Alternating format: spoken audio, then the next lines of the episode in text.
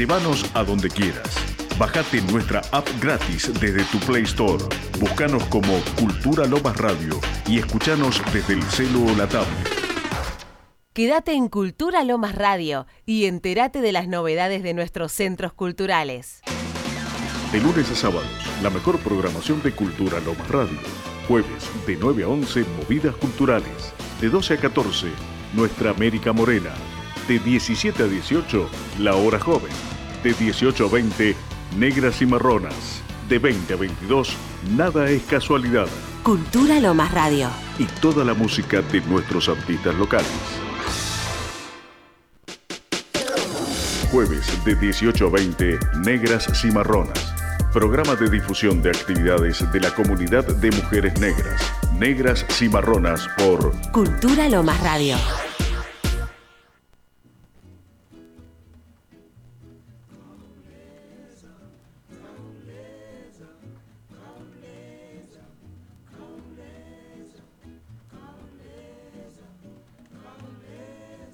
Buenas tardes. ¿Cómo están? ¿Cómo estás, Bere, Lucas? En, en esta tarde Tan fría, sí, pero hermosa, ¿eh? Sí, la verdad que sí. Menos mal que por lo menos está el sol. Exactamente. El otro día, ¿te acordás que ponderábamos el sol primaveral? Exacto, exacto. Mm. Sí, de acá se ve lindo, se ven los árboles este, llenos de sol, pero bueno, la temperatura está difícil. Pero bueno, el solcito acompaña, ayuda un poquito. Así es. Bueno, ¿cuáles son las novedades que tenemos esta semana? Veré, arrancamos con una noticia eh, de una hermana que pasó a otro plano, ¿no? Como Sí, el sábado este, falleció Egle Martin, una música, cantante argentina, este, muy mm, eh, reconocida en el ambiente musical. Eh, estaba leyendo, la verdad que me sorprendió mucho porque este, estuve leyendo la cantidad de mm, este, recuerdos que postearon las personas, muchas músicas que, que conozco, que la recuerdan con mucho cariño. Eh, ella tenía, tiene un disco que ahora vamos a pasar algunos unos temas eh, que se llamaba El arte del encuentro. Y ella cuenta que este, este, este nombre eh, lo, conversó con Vinicius de Moraes un día. Este, y este, Vinicius de Moraes le dijo, sí, justamente vivir es el arte encontrarse. Entonces ella lo adoptó como lema, digamos, esa, esa frase. Y un- una cantante que conozco, que este, Amalia Fernández, eh, comentaba eso, ¿no? Que a ella se la va a recordar muchísimo por haber ge- generado tantos encuentros. Y ella este, amaba eh, reunir gente en su casa, encontrar, este, hacer que las personas se encuentren. Eh, entonces muchísimas veces sucedía que eh, músicas que nos visitaban iban después a la casa de ella este, a zapar hasta muy tarde, sobre todo músicos de Brasil, músicas de Brasil, de Cuba, músicas de jazz. Eh, en la casa de ella se cocinaba una especie de, caldo de la música negra desde hace muchísimos años. Mira vos qué buena eh, descripción de ella que, que haces. La pintás de cuerpo y alma. Y ¿sí? eso es un poco lo que vi, ¿no? Este, y eh, ella además era una referente musical, porque desde muy joven, ahora vamos a compartir unos datos biográficos, ¿no? Pero este, desde muy joven ella eh, comenzó a interesarse por las, las músicas negras, para decirlo apropiadamente, porque no es una sola, por supuesto y comenzó como una especie de investigación medio sui generis, ¿no? Este, intuitiva también, porque no había acá en la Argentina donde formarse eh, al respecto. Entonces ella este, buscaba, se conectaba con las personas, este, eh, conversaba, eh, juntaba información que le iban pasando las distintas personas Y, mm, digamos, uno de los motivos de su vida artística fue casi como una obsesión en su, su trabajo profesional, sobre todo de la, de la segunda mitad de su vida, era mostrar las conexiones musicales de la música argentina con las músicas negras. Entonces, este, por ejemplo, este, viajaba a Salvador de Bahía, ella era muy amante de Salvador de Bahía, eh, se trajo berimbaus, aprendió a tocar el berimbau. Eh, cada vez que se conectaba con algún músico, luthier le encargaba algún tambor y este, lo llevaba a sus espectáculos. Este, y conversando con distintas personas, ella trataba de juntar la información para mostrar cómo era que la música argentina tenía tantas conexiones con la música negra. Mira qué interesante. Sí, la verdad que sí, fue una vida muy apasionante. Falleció el sábado pasado a los 86 años. Este, eh, comenzó como una eh, comenzó como bailarina, actuó en, este, el cine, este, en teatros de revistas, eh, colaboró con Astor Piazzolla em, y con quien graba un disco. Eh, y trabajó también con Vinicius de Moraes, entre otros, que fue una de sus grandes conexiones para absorber la música brasileña. Este, también tenía grandes amistades con figuras como Dizzy Gillespie, cuando visitó la Argentina. Eh, y en el año 65, por ejemplo, comenzó a trabajar en una, con una pequeña escuela de samba de Santo Tomé, en Corrientes, colaborando con la organización aumentando el número de miembros, realizando el vestuario, coreografías, temas musicales y carrozas. Hoy esta escuela, la Marabú, es una de las agrupaciones más importantes del carnaval correntino. Así que la figura de Egle Martin trasciende este, su, lo, que lo que nosotros eh, podamos conocer eh, de su vida profesional o artística en los escenarios. Era una trabajadora de la cultura incansable y siempre con ese norte, ¿no? Tratando de eh, conectar esos lazos de la música argentina con las músicas negras del continente y llevarlas al escenario para que las personas lo pudieran vivenciar, lo pudieran escuchar por ellas mismas. Así es. Y bueno, cuentan los, cuenta la historia que eh, ella este, cierta vez este, fue a la Casa Suiza, donde se realizaban los bailes de carnaval de la comunidad afroargentina, y cuando se encontró con el candombe argentino, descubrió, eh, ella sintió que esa era su música, y que fue como una especie de llamado para ella, ¿no? Así este, Y a partir de ahí no paró este, hasta el final. Llegó a casa. Llegó a casa. Llegó a casa. Tal cual. Sí. Eh, es bien interesante todo este proceso, ¿no? Porque además cómo eh, ella se fue construyendo. Porque inclusive sus espectáculos, si estuviéramos en Europa, eh, serían tipo óperas, así como una cosa teatralizada cuando ella estaba en el escenario. No es que era como las cantantes en general, que van, se paran delante de la orquesta o el grupo, la banda que tengan. Este, lo de ella era así como algo más teatralizado que era maravilloso. este, valía la alegría verla, ¿no? Como dijera Benedetti. Sí. Eh, ¿Qué te parece si arrancamos escuchando una música de ella y después seguimos contando un poquito más? Que tenemos un poquito más para contar. Genial. Ella grabó dos discos. Eh, con su nombre, ¿no? porque participó en varios discos. Este, uno de ellos con, su nombre, Egle Martin, y de ese eh, disco vamos a escuchar Candombe, Solo nos queda la piel. ¡Fa!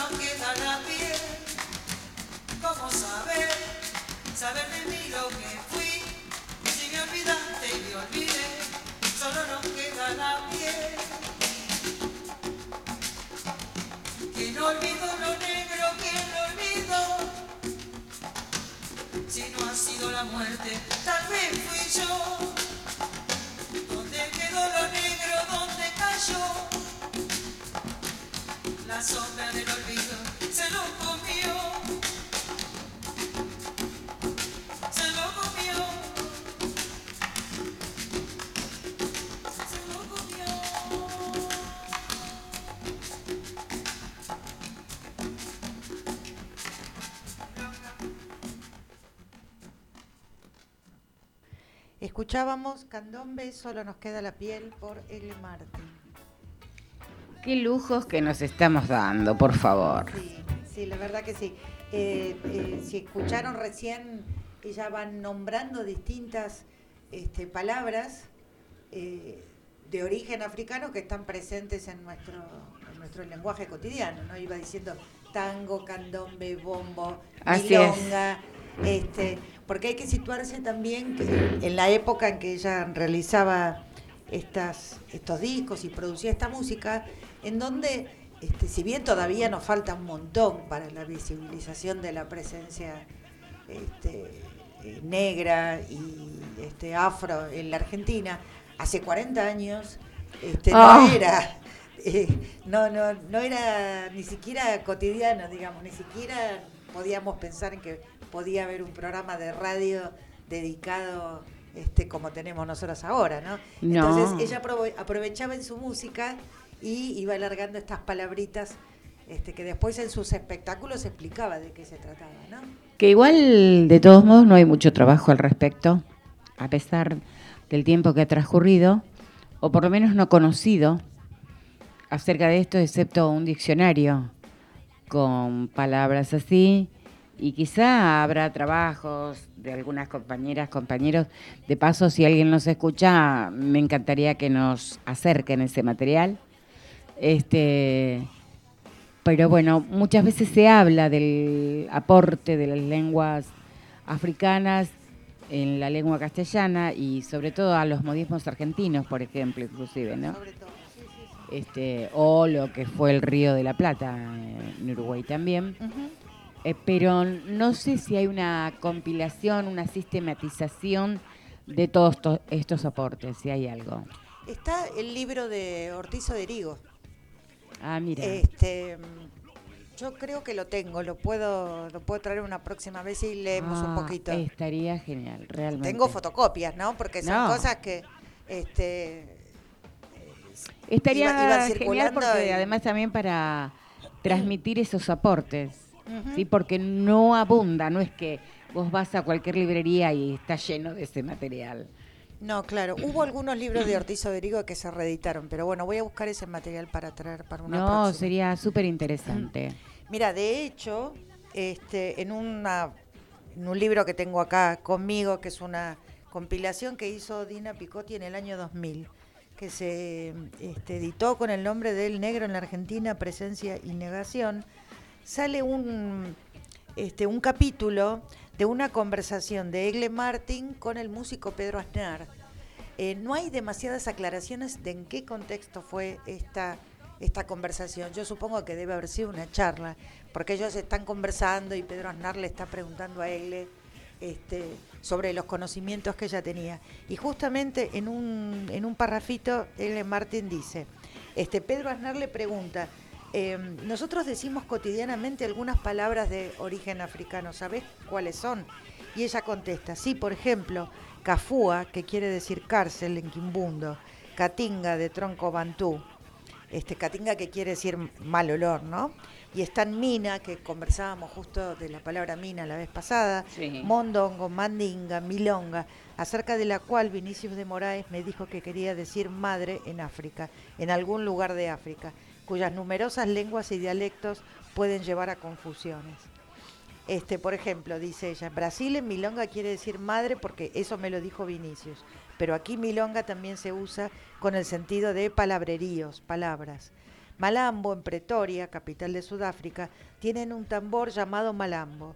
Y hay un grupo de personas negras que se llama malambo. Y al bombo legüero le dicen bembe. Esta información me fue dada por el agregado cultural de los Estados Unidos.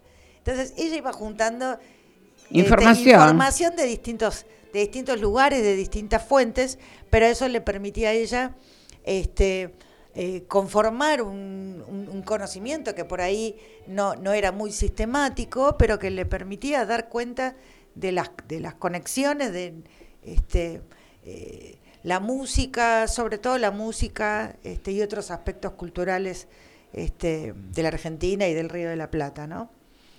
Este, pero bueno, sobre eso, lo que vos decías recién, este, eh, el musicólogo africanista Ortiz Oderigo fue uno de los que más, más trabajó al respecto.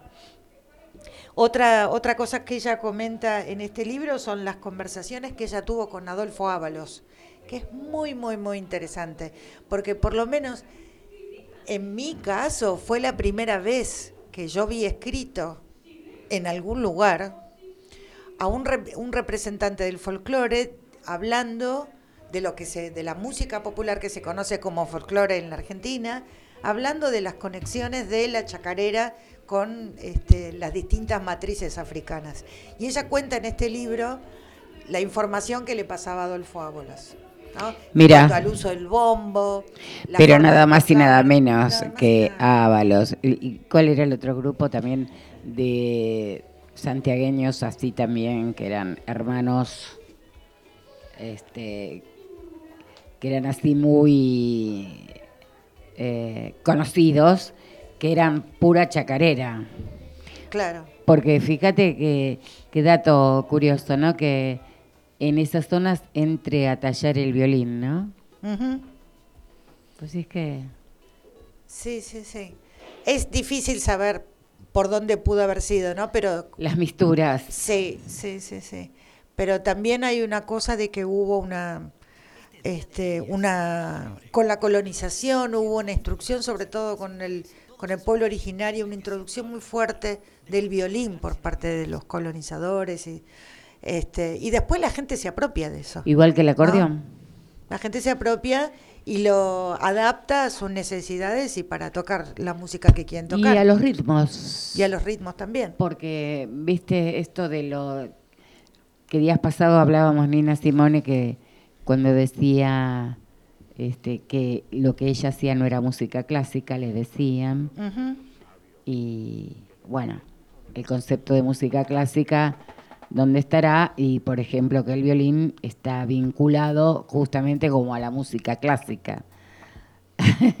o el acordeón, por ejemplo, que en realidad era como un bandoneón. ¿no? Claro, claro. Este, digo, esas cosas. Y según donde te parece, es clásico, ¿o no? Es que Porque Es- habría es que definir poquito- el concepto de clásico, Sí, como lo de más que popular. decir- sí, totalmente. Por ahí es sería más adecuado, más que decir música clásica, que es un como una especie de etiqueta que a veces no este, no dice demasiado sobre la música, ¿no? Sí podríamos decir de la música de tradición europea, este, escrita, como que sea más específica. Este, y que mm, eh, y para otro otro tipo de músicas podríamos decir que son músicas populares, este, pero es tan amplio hoy en día que es muy, muy difícil de definir. Una música que en algún lugar puede ser este, consumida y producida por las élites, en otro lugar puede ser una música popular. O hay una música que pudo haber tenido una tradición popular y después convertirse en música élites, o al revés. Eh, siempre tenemos que analizar la música en su este, en su ocurrencia específica. Y porque, ¿no? por Y ejemplo, como en el rock, cuando la gente de un tema que ha pasado mucho tiempo, por ejemplo, de los Beatles, vamos a decir, o los Stones, vos vas a escuchar muchas veces, es un clásico. Claro, claro. ¿no? Y no tiene que ver con... No tiene que ver con la música clásica. Claro, con lo que es el concepto que estamos acostumbradas. Claro. Sin embargo, si yo te digo, ese es un tema clásico de los Beatles, vos sabés de qué te estoy hablando y mucha otra gente también, ¿no? O sea, me parece que, por suerte, el lenguaje se fue enriqueciendo, ampliando. Este, Y ya que estábamos hablando de Glenn Martin, justamente me parece que su trayectoria es un buen ejemplo porque ella empezó como bailarina clásica, este, eh, lo mismo que el caso de Nina Simone, ¿no? Personas que tienen esa capacidad para nutrirse de distintas fuentes para luego expresarse de la manera que más le interesa, ¿no? Este, y las fuentes posibles para nutrirse son muchas. ¿no? Todas, todas son, son válidas. Absolutamente, porque hay gente que sabe cómo nutrirse y de dónde. Claro. es capaz de captar, tiene esa mirada de dónde están las cosas y enriquecerse, perdón, eh, que no todo el mundo la tiene, ¿no? Y bueno, los artistas Así son muy es. especiales. Absolutamente. Son personas tocadas, ¿no? Absolutamente. Este, tienen esa, esa capacidad de conectarse con lo intangible que no todos tenemos, ¿no? Así es, absolutamente. Realmente el material que trajiste es maravilloso. ¿Querés pasar algo más? Bueno, como no, este, vamos a eh, pasar otro tema eh, de este mismo disco, en donde ella se, este, bueno, no, voy a del, otro disco que tiene el nombre de ella, este, Egle Martin. eh, ella era una, como contamos hace un rato, era una gran amante de la música brasileña. Este, eh, vamos a pasar interpretado por ella, de las tristezas, un samba.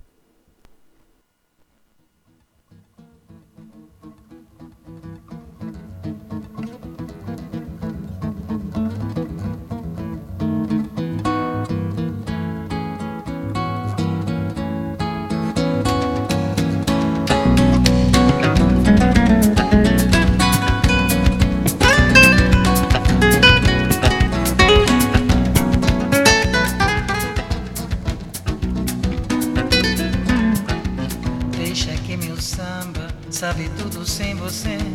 Não acredito que meu samba só dependa de você. A dor é minha, me doeu. A culpa é sua, o samba é meu. E então não vamos mais brigar. Saudade feliz samba em seu lugar. Deixa que meu samba sabe tudo sem você. Não acredito que meu samba só dependa de você. A dor é minha, me doeu. A culpa é sua, o samba é meu. E então não vamos mais brigar. Saudade feliz samba seu lugar, eu sei. Saudade feliz samba seu lugar. Para, para, para, para,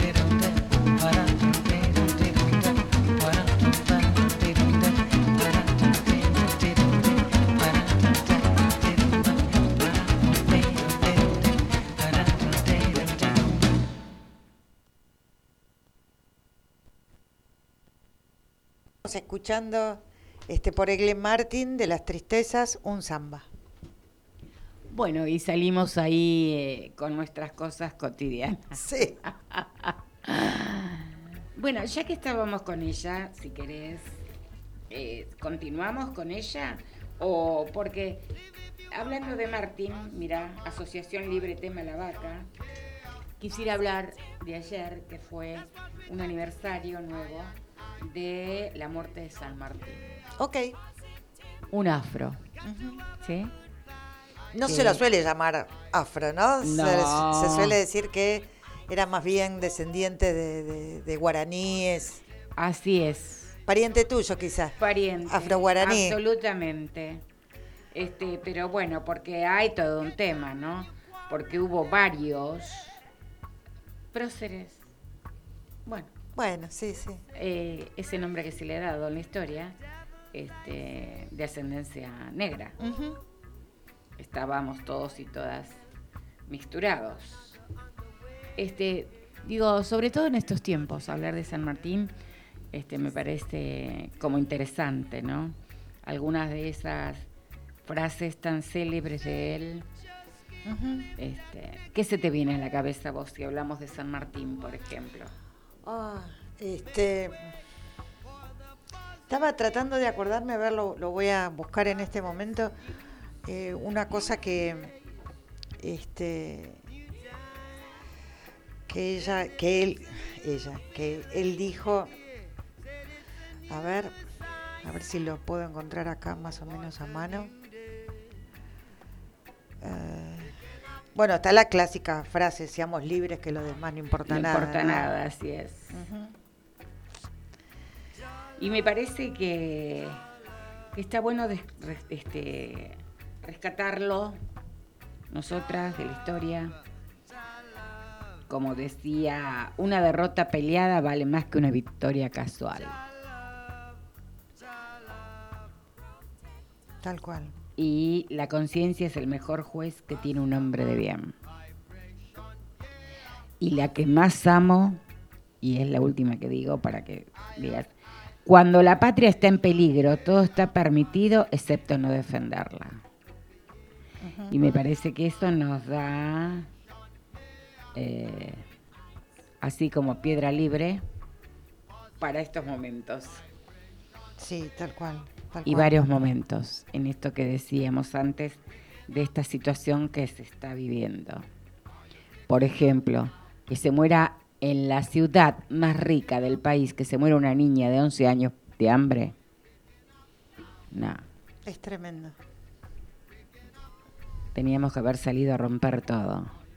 Realmente, no puede ser en estos tiempos. Perdón, la frase que decías.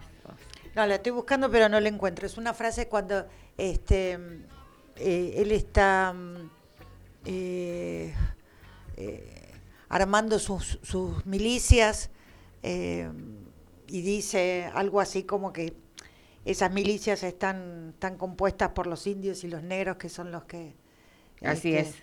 eh, que los que mm, este, luchan por la patria, ¿no? Pero la estoy buscando, tratando de encontrarla así textual, pero este, la voy y a que seguir después buscando. la historia va a decir, ¿no? Que quienes participaron fueron los hijos de los pobres, claro, no los hijos de los ricos. Claro, claro. Que hay que recordar eso, Sí, sí, sí, tal cual.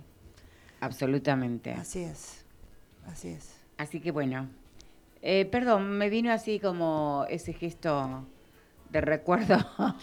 Te recuerdo a San Martín, por supuesto. ¿no? Así es, que para mí no era cualquiera, más allá de algunas frases que tampoco fueron muy felices por ahí, pero en esos tiempos, bueno, igual que algunas cuestionaban inclusive eh, esta cuestión de la de la pedofilia, si querés, porque eh, su esposa tenía 14 años cuando se casó. Sí, con él. 14, 15 años, sí, Sí. sí. O sea, hoy eso no lo mirarían muy bien. Digo, como también esto que decíamos, con el paso del tiempo todo se fue enriqueciendo, todo también eh, se fue modificando. De Sí. alguna manera. Sí, y hay que pensar también que este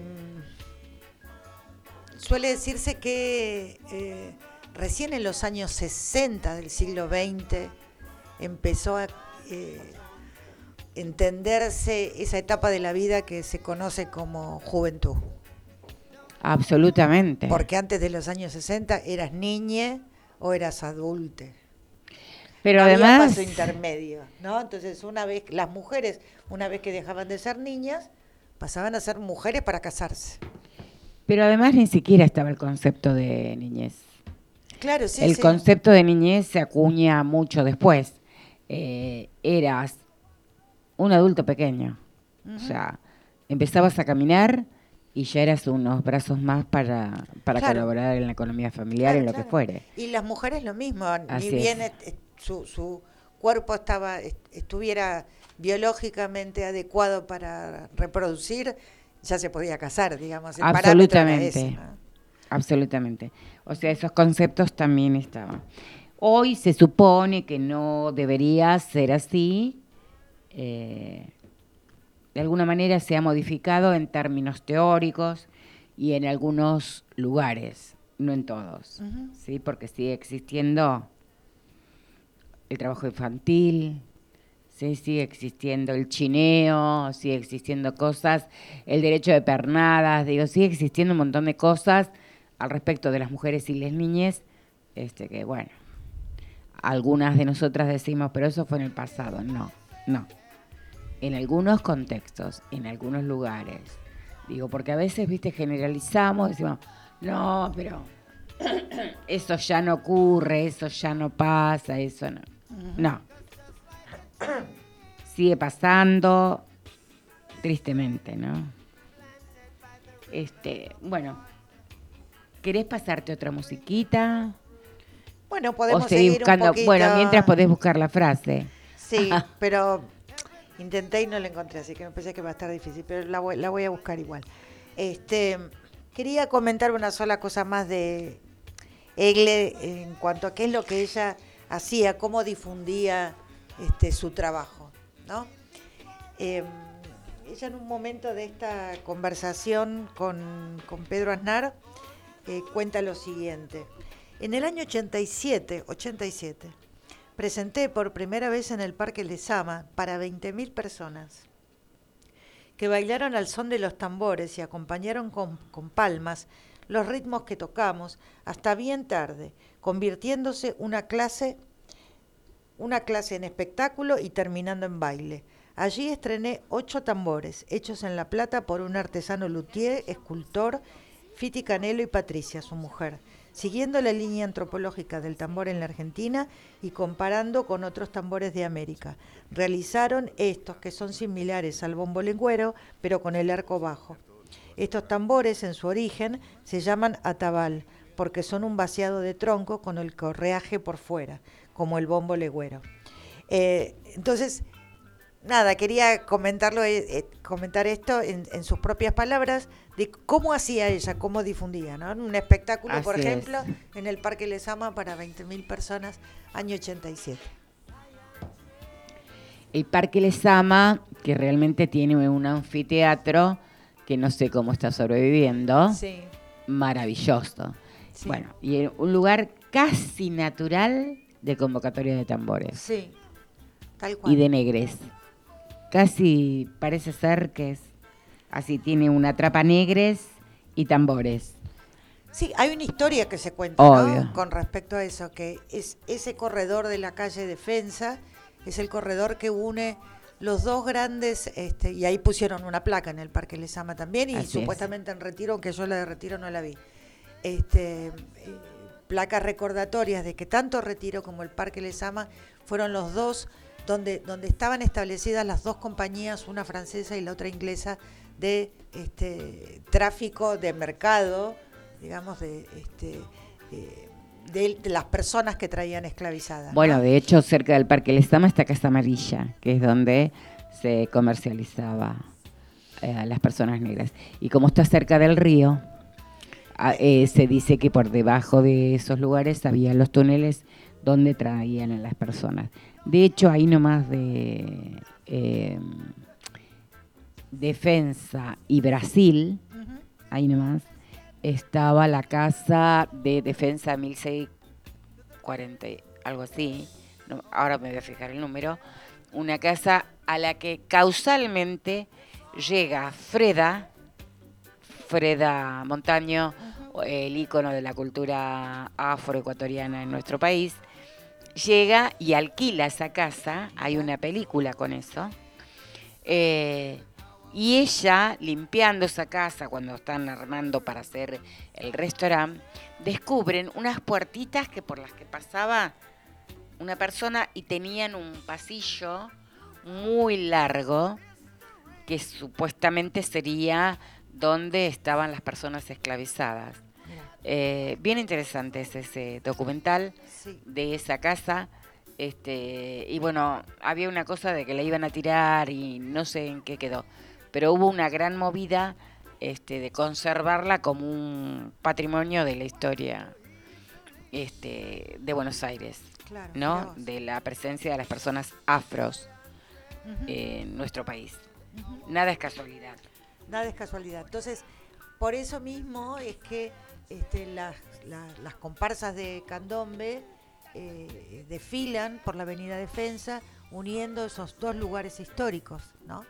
Fueron es- los lugares donde estaban emplazados las dos compañías que recibían ese tráfico. De las personas esclavizadas. Bueno, de todos modos, de to- eh, luego existió una ley, una ordenanza impidiendo el, el movimiento de las personas, de los candombes, de los tambores, este, y pasó a ser una contravención en el- la ciudad de Buenos Aires. No sé si no sigue existiendo eso. Este, porque históricamente en los últimos años se ha armado un debate entre los anticuarios que dicen que San Telmo es una ciudad de tango, fíjate vos lo que discuten, y las personas afro dicen que no, que es de candombe. Como si el tango y el candombe fueran contrapuestos. Sí, si no estuvieran relacionados, ¿no? Así es.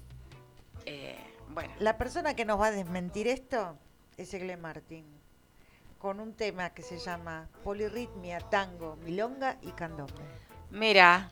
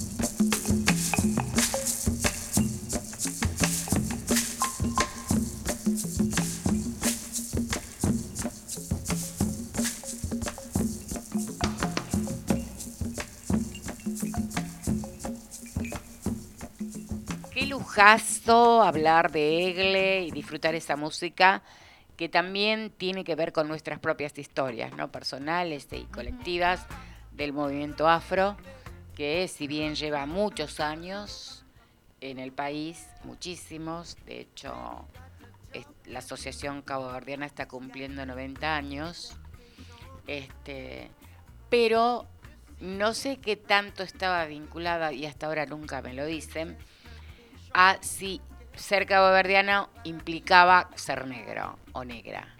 ¿sí?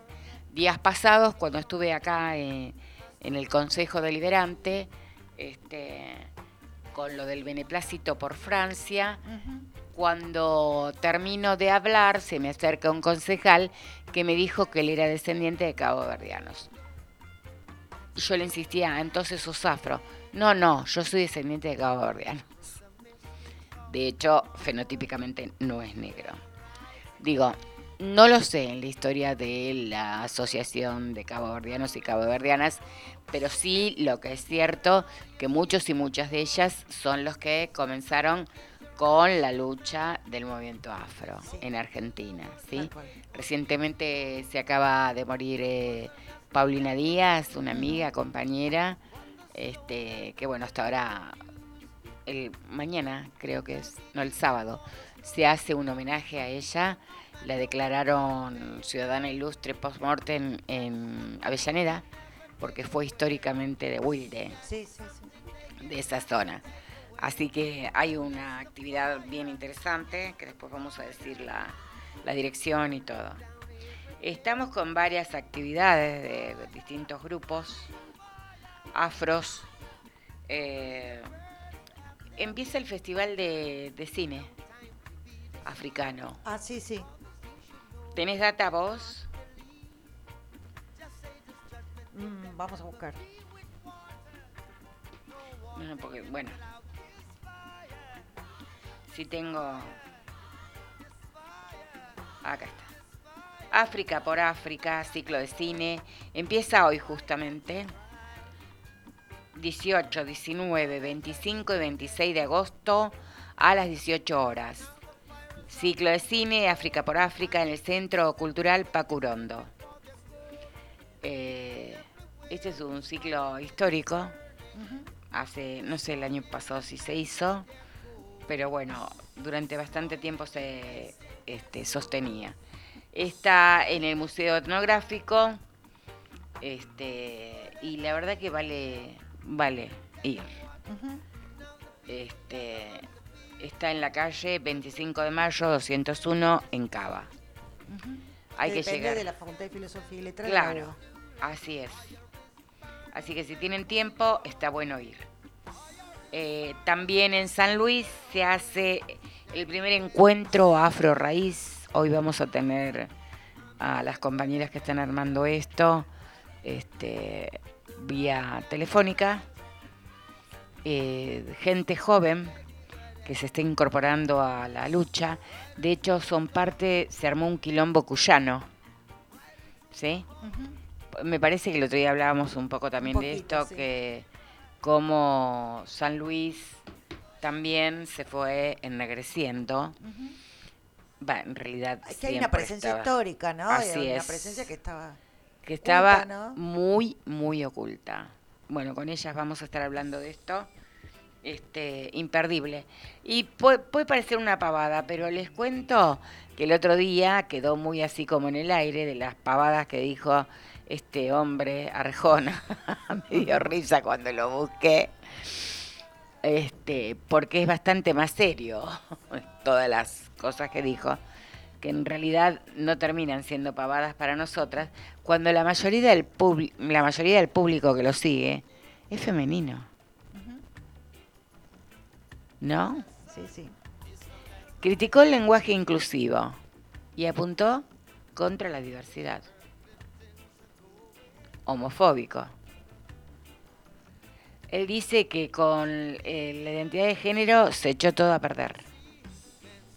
No, no, olvidable. Lo traje a colación porque el otro día lo, lo busqué, lo buscaba y no lo tenía, pero entre otras cosas, digo, ¿cómo en este país con el tema de la libertad de prensa, cualquiera puede decir lo que se le ocurra con absoluta impunidad, ¿no?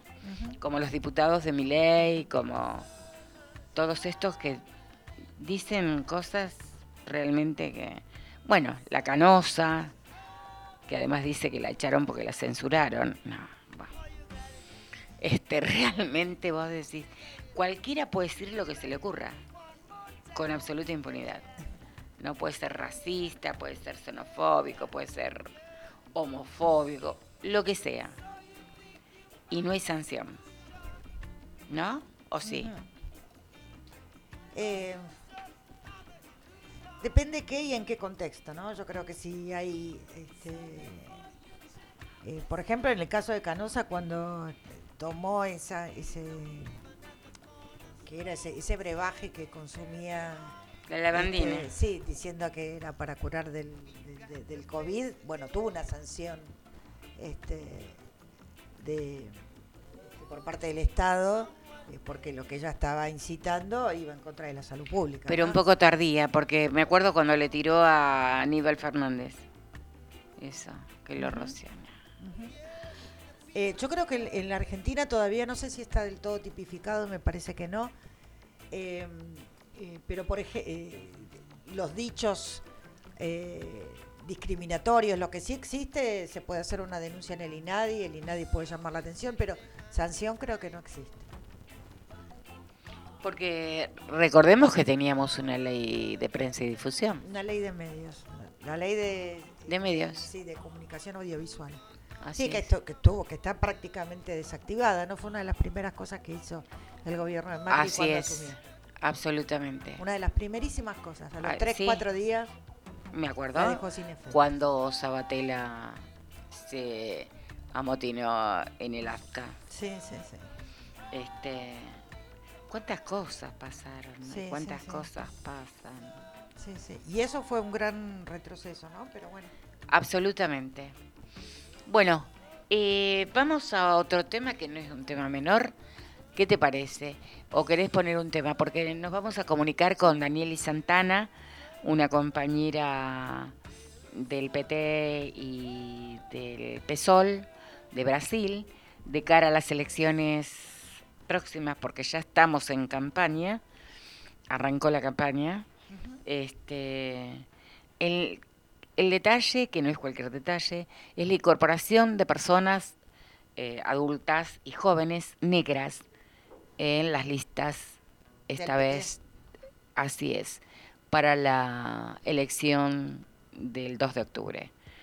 Eh, es un hecho sumamente significativo que no se ha dado antes de esta manera.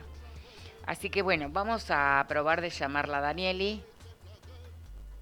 Este, una mujer joven también.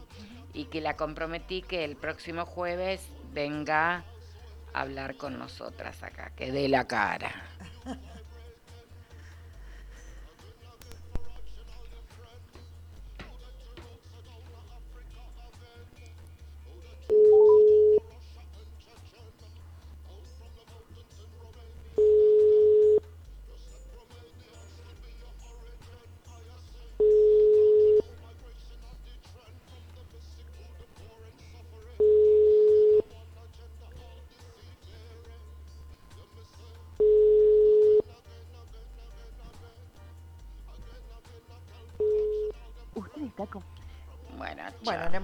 Suerte. En un ratito volvemos a probar. Así es. Volveremos a insistir eh, de hablar con Daniel y me dijo que sí, pero bueno, puede pasar. Este y tenemos a las chicas de San Luis también. Este, porque hoy tenemos a ahí está. Danieli. Perfecto. Eh, eh, no la tenemos a Angie hoy porque eh, resulta que con esto de que no hay trenes, recién estaba pudiendo regresar a su casa en el tren desde no sé dónde lo habrá podido tomar. Así que nuestra corresponsala Para la próxima. para la próxima. Muy bien. Nos quedaremos bien. con ganas de escuchar. A los, a, ¿cómo se llama? Todos sus cuentitos hermosos para las niñeces, afro y no afro, por supuesto, ¿no? Este, bueno, ¿qué te parece si vamos a un tema? Bueno, cómo no. Esperamos el a último que tenía preparado de Glen Martin, este, lo que ella contaba que leíamos hace un rato, este, que ella había este, recogido, que Bombo le dicen Bembe, entonces este, esta canción que se llama Bombo, Bembe, Bemba.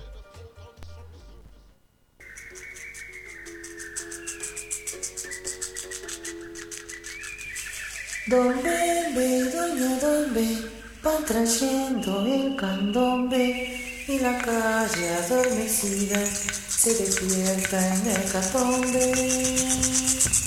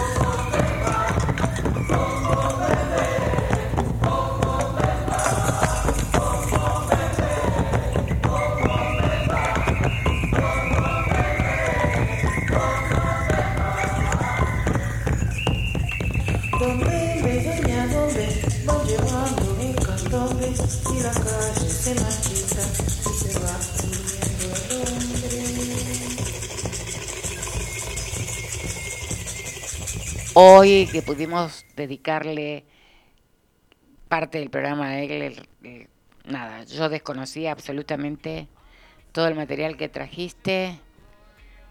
Sí, que Imperdible, es muy- maravilloso. Es que es muy interesante y sobre todo situándolo en, el- en la época en que ella lo hacía, ¿no? Este, escuchábamos recién Bombo Bembe Bemba, de su disco, Egle Martin, que búsquenlo en las plataformas, que está ella este, desfilando o bailando en la calle en una comparsa de candombe. Es maravillosa esa foto. La Así verdad que, Bueno, que le reciban este, los y las ancestras y ancestros a Egle es. este, Así en es. donde se va a encontrar con su con su felicidad, supongo, ¿no? Absolutamente, realmente. eh, supongo que debe ser el lugar que ella le gustaría estar. Claro. O sea, me parece que en determinado momento cuando vamos a partir también quizá eh, podamos elegir de alguna manera dónde estar también, ¿no? O haber preparado ese tiempo para eh, elegir dónde estar. Como nos han convencido y nos hemos convencido que eh, nuestras ancestras nos acompañan siempre Claro, y, por supuesto, que no te quepa ninguna duda. y así es, por eso. Y ahí nos están esperando. Bueno, ahí dice Danieli Santana que sí está dispuesta. Ella tiene una niña, no le debe ser fácil porque ya Elenita es bastante... Está en una edad compleja. Claro. Bueno, y de paso, cuando hables con ella, le preguntamos qué música Tal cual. Quiere escuchar. Ah, a tu juego te llamaron porque es de Brasil, obviamente. Sí. Gladys, Hola. Boa tarde. ¿me, escu- ¿me estás escuchando bien? Perfecto, te estoy escuchando. Acá estamos con Bueno, Berenice, una compañera, amiga, Hola, hermana. Mucho gusto. Ah. Hola. Ella fala, pero perfecto portugués. No, yo no. Eh. Fala direitinho. Direitinho. Direitinho. Este, mira, hoy querríamos eh, eh, comenzar en el tema para luego que nos visites, obviamente. Este, nos gustaría que nos pudieras visitar acá en la radio y contarnos bien en esto de que ha comenzado la campaña Lula Presidente, la cual sabes que nosotras tenemos nuestro corazón rojo rojito con la 13. Este, y lo que les contaba a las personas que nos escuchan, y a Bere y a Lucas, que es nuestro querido operador, es la incorporación de personas afros en las listas. Contanos un poquito eso.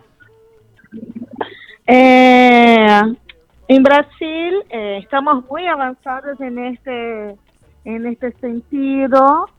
Por más que seamos un país eh, racista, ¿no? Machista, con todos los efectos de la esclavi- esclavización negra, que bueno, duró casi 400 años. Brasil vive eh, un racismo estructural, ¿no? Pero eh, mismo teniendo este racismo estructural, somos muy avanzados en este sentido de tener negres en las listas.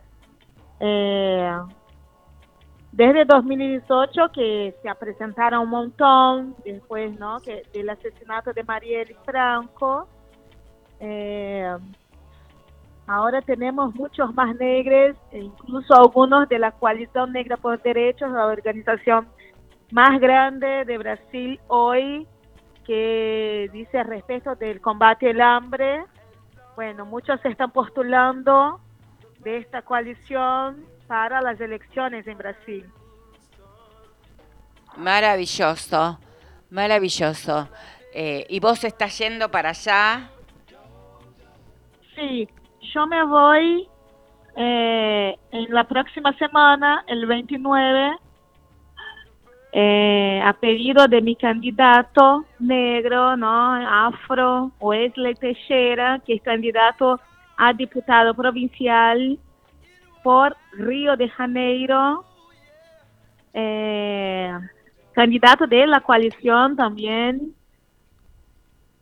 eh, Wesley. Entonces voy a pedido de él, me lleva para allá para estar en la campaña de, de él, de Lula, de Marcelo Freixo, que es candidato a gobernador de, de Río de Janeiro, Lula, ¿no? Como sabemos, presidente. Y bueno, estoy yendo para ayudar en este periodo que será un periodo muy difícil, de mucha disputa en Brasil, Así es. más, principalmente en Río de Janeiro. Eh, Daniel, y una consulta. ¿El sistema que ustedes utilizan para la conformación de las listas es un sistema de cotas o este hay un eh, o hay un porcentaje que se que, tienen que cumplir con personas negras o es una decisión del PT? Bueno, los partidos políticos, bueno, eh, dentro de los partidos políticos muchos tienen corrientes, tienen, tienen como grupos, tiene, bueno, Wesley, por ejemplo, que es del PSB, ¿no? Eh, tiene, dentro del partido tiene el movimiento negro, movimiento LGBT, movimiento de mujeres, Entiendo. entonces, eso hace con que haya disputa dentro de los partidos y, de que, y que hayan estas representaciones en las, lo que serían, eh, li- no, lo que no serían listas, ¿no? Porque acá son listas y allá no es votación por listas, sino el candidato es nominal, ¿no? Eh, Se presentan, se postulan, cada uno tiene un número. Uy, se cortó.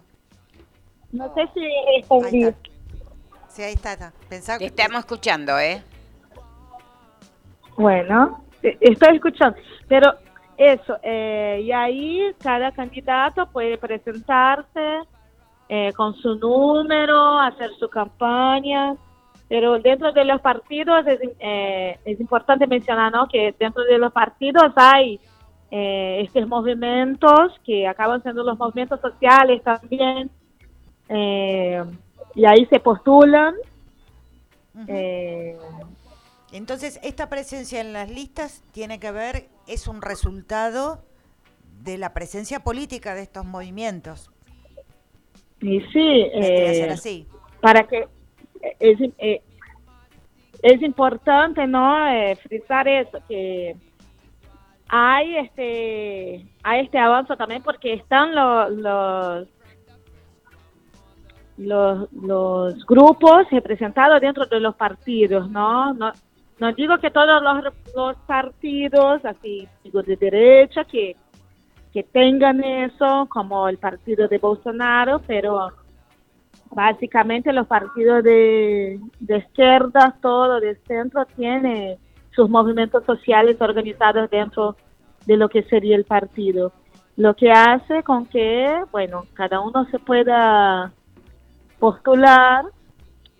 Eh, la diferencia está en la plata, ¿no? Porque muchos que son negros, pobres, no van a tener la misma plata que un hombre blanco, hetero, norma, ¿no? Y Pero una, que una todos se pregunta pueden más, postular, Danieli. sí. Una pregunta más por mi parte. Este, ¿Cuáles son las reivindicaciones que llevan concretamente este, para la comunidad negra, para el pueblo negro en estas listas? Hoy las reivindicaciones son básicamente comida en el plato porque mucha gente volvió al hambre, el hambre en Brasil, a pasar el hambre. Eh, más negros en la política, por más representación afro en la política. No, las reivindicaciones están basadas eh, principalmente ahí, sabiendo el Brasil que estamos teniendo hoy, ¿no? El Brasil de Bolsonaro, donde se aumentó el racismo, el discurso de odio, el hambre. Entonces, las reivindicaciones están de nuestras candidaturas están pasando por ahí, por eh, más dignidad. Así es. Bueno, Danieli, llegó nuestra visita de hoy, que es la secretaria de géneros y diversidades de Lomas de Zamora. Este, pero te esperamos a vos el jueves que viene para darnos una panzada de esta situación de Brasil y cómo se conformaron las listas, cómo va toda esta cuestión. Te comprometemos así al aire de una. Este, Daniel es una joven negra, hermosa, hermosa, tiene unos pelazos y una hija bellísima, Elena, que mi amor, yo creo que por ahí la invitamos a Elena. Si vos no podés venir, que venga Elena. Sí, sí. Nuestra afro-argentinita. Así es. Bueno, te agradecemos mucho, Danieli, y quedamos al pendiente. ¿Hay alguna musiquita a que te gustaría escuchar? ¿Que nos recomendás, que te guste a vos? ¿Qué? Una, ¿Querés- Eso. ¿Querés escuchar algo? ¿Alguna musiquita que te guste? Ver es Ay. etnomusicóloga, una grosa, así que vos lo pedís, lo tenés. ¿Pode- ¿Podemos pedir una música brasileña? pero por supuesto. Eh, vamos con, con, con Caetano Veloso. Es prohibido prohibir. Muy bien. Acá estás con dos fanáticas. Con el dos otro día le fanáticas. celebramos, le celebramos el cumpleaños a Caetano. Sí, el programa pasado fue así. Oh. fue Bueno, así. buenas tardes, Danieli. Un beso. Muchas gracias por el espacio. Dale. Un gusto siempre estar con vos, Gladys. Y un beso a las compañeras que están. Muchas gracias. Beijo, beijo pra você. Beijo para você. Axé.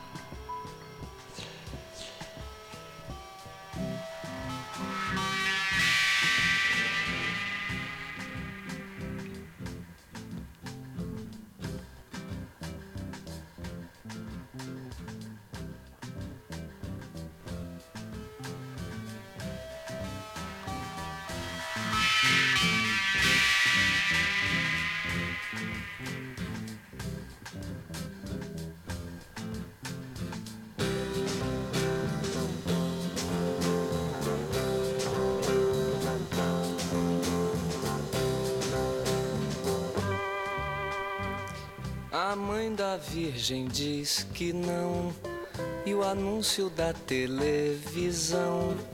E estava escrito no portão, e o maestro ergueu o dedo, e além da porta, ao porteiro, sim.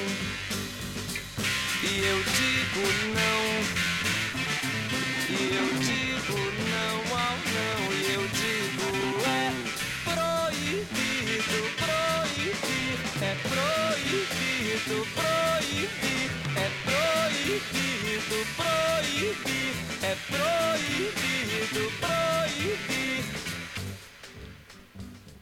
Me dê um beijo, meu amor.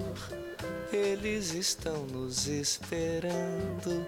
Os automóveis ardem em chamas. Derrubar as prateleiras, as estantes, as estátuas, as vidraças, louças, livros, sim. E eu digo sim. E eu digo não ao não, proibido proibir, é proibido proibir, é proibido proibir, é proibido proibir, é proibido proibir.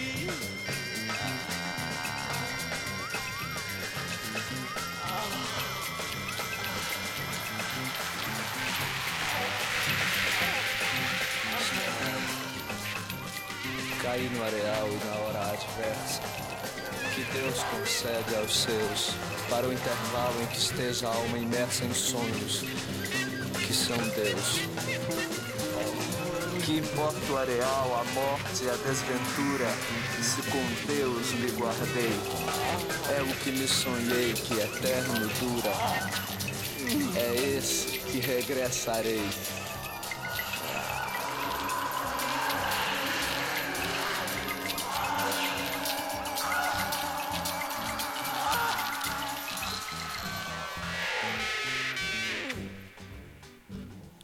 Me dê um beijo, meu amor.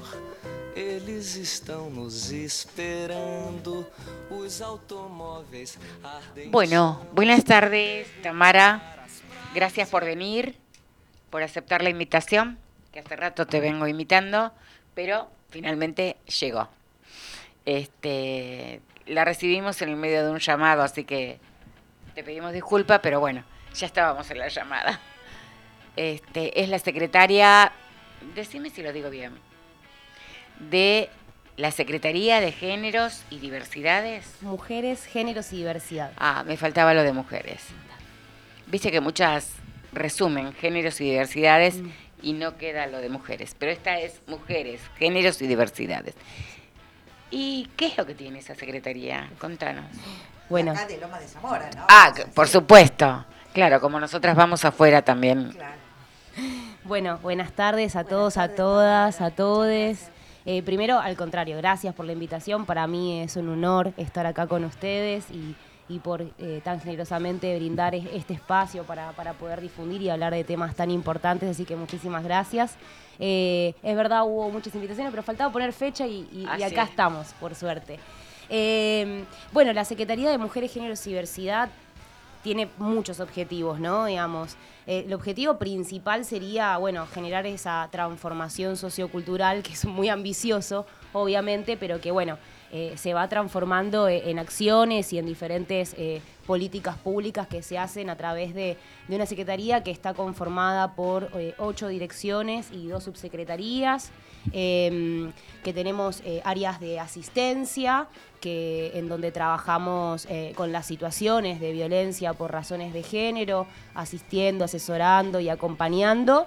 Eh, hay varias áreas de asistencia donde trabajamos con diversidad sexual, que trabajamos con mujeres en situación de violencia, que trabajamos también con los varones que ejercen eh, la violencia, eh, con las masculinidades en general, eh, bueno, diferentes tipos de abordajes a las violencias por razones de género pero también trabajamos en lo que es la promoción de los derechos de las mujeres y de la comunidad de la diversidad y también en la prevención de las violencias. ¿no?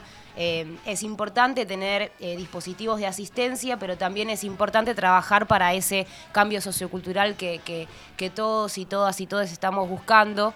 eh, por sobre todo ¿no? desde, la- desde el colectivo de mujeres y de la comunidad de la diversidad, que podemos asistir frente a un montón de situaciones de emergencia, pero si no trabajamos en conjunto con la comunidad, muy difícilmente eh, las cifras eh, vayan reduciéndose, digamos, ¿no? Si no trabajamos eh, en conjunto con la comunidad.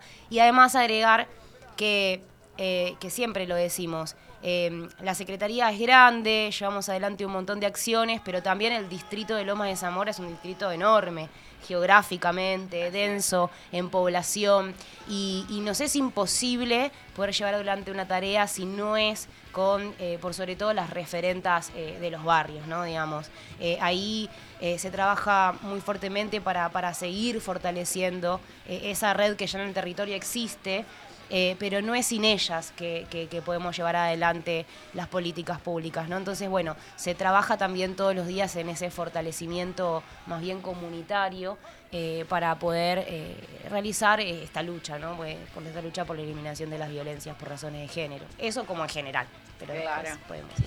Mira, mientras hablabas, eh, me quedó. ¿Tienen un servicio de trabajo con los varones violentos? Sí, exactamente. La Secretaría de Mujeres eh, Géneros y Diversidad se, se crea en diciembre del 2019, pero a mí me gusta mucho reivindicar la historia de las políticas de género en Lomas de Zamora porque eh, hace muchos años que se viene trabajando en la temática. Y, por ejemplo, los dispositivos eh, que, que trabajan con varones que ejercen la violencia existen desde el año 2016 eh, eh, con las direcciones previas que, que- ya se habían conformado en nuestro distrito, Eh, con lo cual ya han pasado unos cuantos años de- del trabajo que vienen realizando las compañeras. Existen dos tipos de dispositivos. Eh, hay algunos particularmente que trabajan con los juzgados de garantías, donde los juzgados de garantías en ese periodo en donde se toma la decisión de si la persona va presa o no, digamos, este, en ese periodo de evaluación, eh, se, se- en algunos casos, en los casos leves, lo que se hace es se trabaja en conjunto con el juzgado, el juzgado nos oficia y eh, se incluye a ese varón en un dispositivo de eh, seis, ocho encuentros que son conversatorios eh, que sirven para poder elaborar un informe y poder elevar al juez eh, y ahí, digamos, poder decidir el destino, digamos, de, ese varón, ¿no? Y, justamente eh, el martes tuvimos la segunda edición eh, del de encuentros de, de capacitación de promotoras en género, que vos, Gladys, estuviste representando a negras y marronas en, en el primer encuentro y que para nosotras fue un placer poder abrir el curso de promotoras eh, con vos y con tu organización. Este, y bueno, y, y el martes estuvimos hablando justamente de masculinidades, fue el tema, eh, y, y el juez contaba, estuve invitado uno de los jueces con los que venimos trabajando y que han pasado por ese dispositivo más de 100 varones y tenemos un cero de reincidencia, digamos, de eh, registro de que hayan eh, cometido otros eh, delitos eh, referenciados a las violencias. Debe ser por porque las mujeres los dejaron. No, pero lo que se quiere evitar es que eh, ese varón se vuelva a relacionar con otra mujer Claro. tal vez y se replique eh, la situación de violencia con otra Como se pareja. da, como se da tantas veces, claro. Exactamente. Y después tenemos otros tipos de dispositivos eh, que, que ahí son más a largo plazo, son como de segundo nivel, dura un año, dos años tal vez, el tránsito de ese varón por el dispositivo con un perfil más terapéutico, eh, donde también son derivados de juegos de familia, de juegos de garantías, de fiscalías, de patronatos deliberados.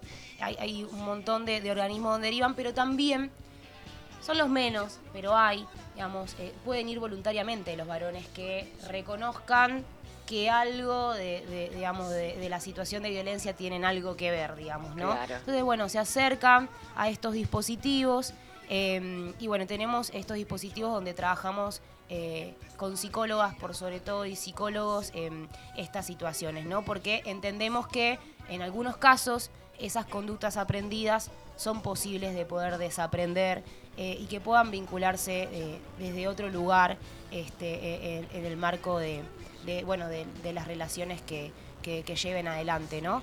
Y además de estos dispositivos, eh, también eh, en este año particularmente comenzamos a trabajar con la Dirección de Políticas de Género, que está a cargo de Daniela Viña.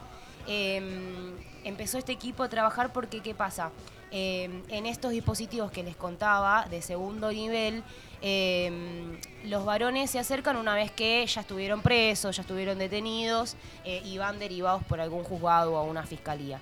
Pero sin embargo pensábamos en que, bueno, una vez que llegan al dispositivo ya es tarde porque, bueno, ya, ya está cometido el delito, ¿no? Y, mm, y también el hecho de que, eh, digamos, pensamos también en esta estrategia de que no, digamos, de corrernos un poco del punitivismo, que, que nosotros siempre decimos, acá quiero hacer algunas aclaraciones por las dudas. Nosotros siempre decimos... No, no hay problema. Eh, nosotros siempre decimos, está bien que se cumpla la ley, está bien que eh, tenga que cumplir con la pena que se le, que se le indica desde, desde una fiscalía, desde un juzgado de garantías, de, de, bueno, desde la cuestión penal. pero también tenemos que modificar para que eso no vuelva a suceder, ¿no? Entonces empezamos a trabajar también en, en la unidad 58, la unidad penal 58, con los varones que están detenidos, mientras que están detenidos. Porque también lo que vemos... Sí, sí, sí, sí. Particularmente la unidad 58 es la primer unidad eh, penitenciaria que logró tener un pabellón específico de violencia por razones de género. Porque ¿qué pasa? El varón... Pero ¿cómo es que lo detienen si todavía no está tipi- tipificado como un delito la violencia? Es porque casi la mató. Porque hubo eh, un Lesiones graves. Eh, en realidad se le dice leves eh, según la cuestión Claro. legal, pero en realidad eh, en la práctica son graves. Claro. Pudo no haber sido violencia física, amenaza de muerte, digamos, este tipo de, de situaciones que ya configuran un delito, ¿no? Digamos, en lo penal. Claro. Em, entonces, lo, lo interesante de este trabajo tiene que ver con esto. ¿Qué pasa? Cuando un varón eh, va a una unidad penitenciaria, se encuentra con un montón de otros varones que cometieron otros delitos que por ahí no están relacionados a la cuestión de violencia de género. Y ahí se termina em, reproduciendo lo que pasa socialmente y se termina reforzando también un montón de cuestiones de, De otras. la masculinidad heteronormativa Absoluta. que tiene la vinculación con la violencia. Entonces decimos, bueno, Se ah, refuerza, ¿no? exactamente. Se retroalimenta. Se retroalimenta y se refuerza. Entonces, que haya un pabellón específicamente para violencia por razones de género es una medida que ya es importante y poder trabajar en el mientras están detenidos, ¿no? Y empezar a trabajar esto de que aparece, ¿no? De bueno, yo estoy detenido porque eh, por culpa de ella, porque ella me denunció, ¿no? Empezar a desarmar Claro. un poco todo eso es muy importante, ¿no? Y, y bueno, y después eh, hemos eh, realizado eh, algunos talleres o encuentros con varones que no necesariamente tengan una causa y demás, como para empezar a sensibilizar, empezar a deconstruir. Pero bueno, estos espacios son los que son más difíciles porque los varones generalmente no se autoconvocan, digamos, a estos espacios, ¿no? No, de ninguna manera. Pero ahí la ley Micaela eh, viene a ayudar un poco, ¿no? Digamos, eh, eh, por lo menos en un ámbito que es en el ámbito de los agentes del Estado, ¿no? Así es. Obliga. Bueno, después hablaríamos de eso también, pero a- algo que me queda una gran duda es cómo es el tema de la ruta crítica de las mujeres para acceder al dispositivo. Por ejemplo, a mí mi pareja me pega a la noche, un día cualquiera, ¿y yo qué hago? ¿Dónde voy? Lastimada, golpeada, con los pibes, Bien, porque para- además me pega y, y- y me echa de la casa, pongamos por caso. Sí, nosotros tenemos eh, el hogar de protección integral Fátima Catán, que queda en Fiorito, eh, en Recondo, casi Camino Negro, detrás de Lupa, donde está la estación de bomberos, el Centro Cultural de Fiorito. Eh, y ese hogar funciona las 24 horas eh, del día, los 365 días Pero del no año. tiene timbre, sabías, ¿no? No tiene timbre, no, pero tenemos seguridad eh, las 24 horas que está, bueno, ahí adelante. Eh, y, y la idea es esta, ¿no? De que una mujer frente a una situación de alto riesgo de vida pueda acercarse en cualquier momento. Pero pongamos por caso, yo soy Sí. doña Rosa que no sé que está eso, porque todo el mundo no sabe que está No. Fátima Catán. Entonces, y yo, viene una amiga y me dice, no, vamos a denunciar. Sí, puede ser. ¿A dónde voy? Puedes ir a la Comisaría de la Mujer y de la Familia, que queda en Temperley. Sí, la de 25 de mayo. La de 25 de mayo, que está cerca de la estación de Temperley, o podés ir a cualquier comisaría, podés ir a cualquier comisaría de- de- del distrito, porque las comisarías están obligadas a tomar las denuncias por eh, eh, razones, eh, de- por violencia por razones de género. Pero viste es que, verdad. por ejemplo, sí, mucha, perdón, Sí. mucha gente se queja de la comisaría, de la mujer, del destrato, etcétera, etcétera. No me quiero imaginar yo, si en la comisaría de la mujer me destratan, ponele a las 2 de la mañana, yo me vaya a la comisaría de Puente de la Noria o alguna de estas comisarías que yo no, imagínate que voy yo toda golpeada y le digo, usted me tiene que tomar la denuncia, ¿no? Digo, no, eso sabes que es difícil, ¿no? es algo con lo que lidiamos todos los días, las mujeres, eh, el ejecutivo y bueno, todas las organizaciones y organismos que trabajamos con las situaciones de violencia por razones de género. Ahí me, me tengo un segundo. Nosotros y, nosotras desde la Secretaría venimos trabajando eh, este último tiempo muchísimo con la Superintendencia de Género de Seguridad, que depende de- del Ministerio, eh, porque bueno, es, hay un área de género que transversaliza, digamos, el área de seguridad, que estuvieron realizando eh, diferentes capacitaciones a todas las comisarías y nosotras ahí desde, desde el municipio nos metimos, acompañamos, eh, también informamos sobre los recursos que tenemos desde el municipio a las comisarías para que sepan. Eh, recalcamos nuevamente, en conjunto con seguridad también del municipio, en conjunto con el secretario Jorge Bonino, volvimos a recordar de que tienen la obligación de, de tomar las denuncias y trabajamos desde ese lugar, ¿no? Desde brindar la información, de capacitar, de hablar de la perspectiva de género. Esto es necesario. ¿Que no alcanza? No alcanza. Después eh, trabajamos también el caso por caso.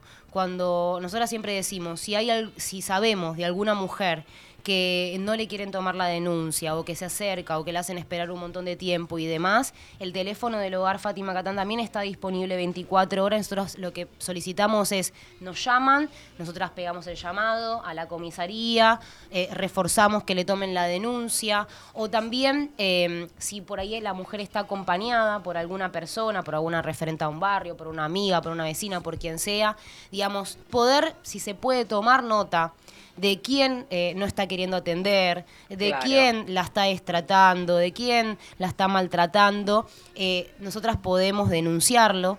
Eh, porque obviamente no le- también no le vamos a cargar a la, la mujer también lo puede denunciar, ¿no? Pero digo, nosotros también podemos caso- acompañar para hacer la denuncia en una fiscalía, hay una, una fiscalía especializada en violencia institucional, podemos también trabajar en la denuncia de- en asuntos internos, digo, hay un montón de canales porque nosotros lo que decimos, no hay que dejarlo pasar, hay que denunciarlo, porque si no, eh, si nosotras nos quedamos solamente con que no funciona, pero no hacemos la denuncia puntual a ese agente para que lo remuevan, para que lo saquen de ahí, para que tenga una causa y demás, eh, va a seguir pasando. Entonces hay que usar los instrumentos también legales eh, para terminar con la violencia institucional.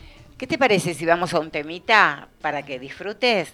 Este, Lucas, por favor, así renovamos fuerza porque tenemos muchas preguntas.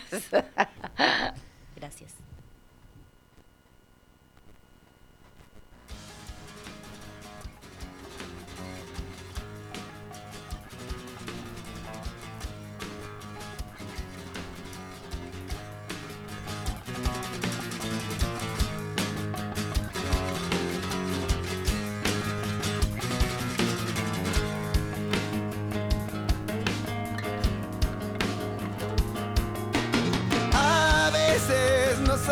Sabes quién sos, no sabes cómo te llamas. Nadie te dijo cuál es tu papel, a dónde vas. Entonces empezás a buscar, no sabes dónde lo haces en los demás. Y no podés encontrarte. y estás muy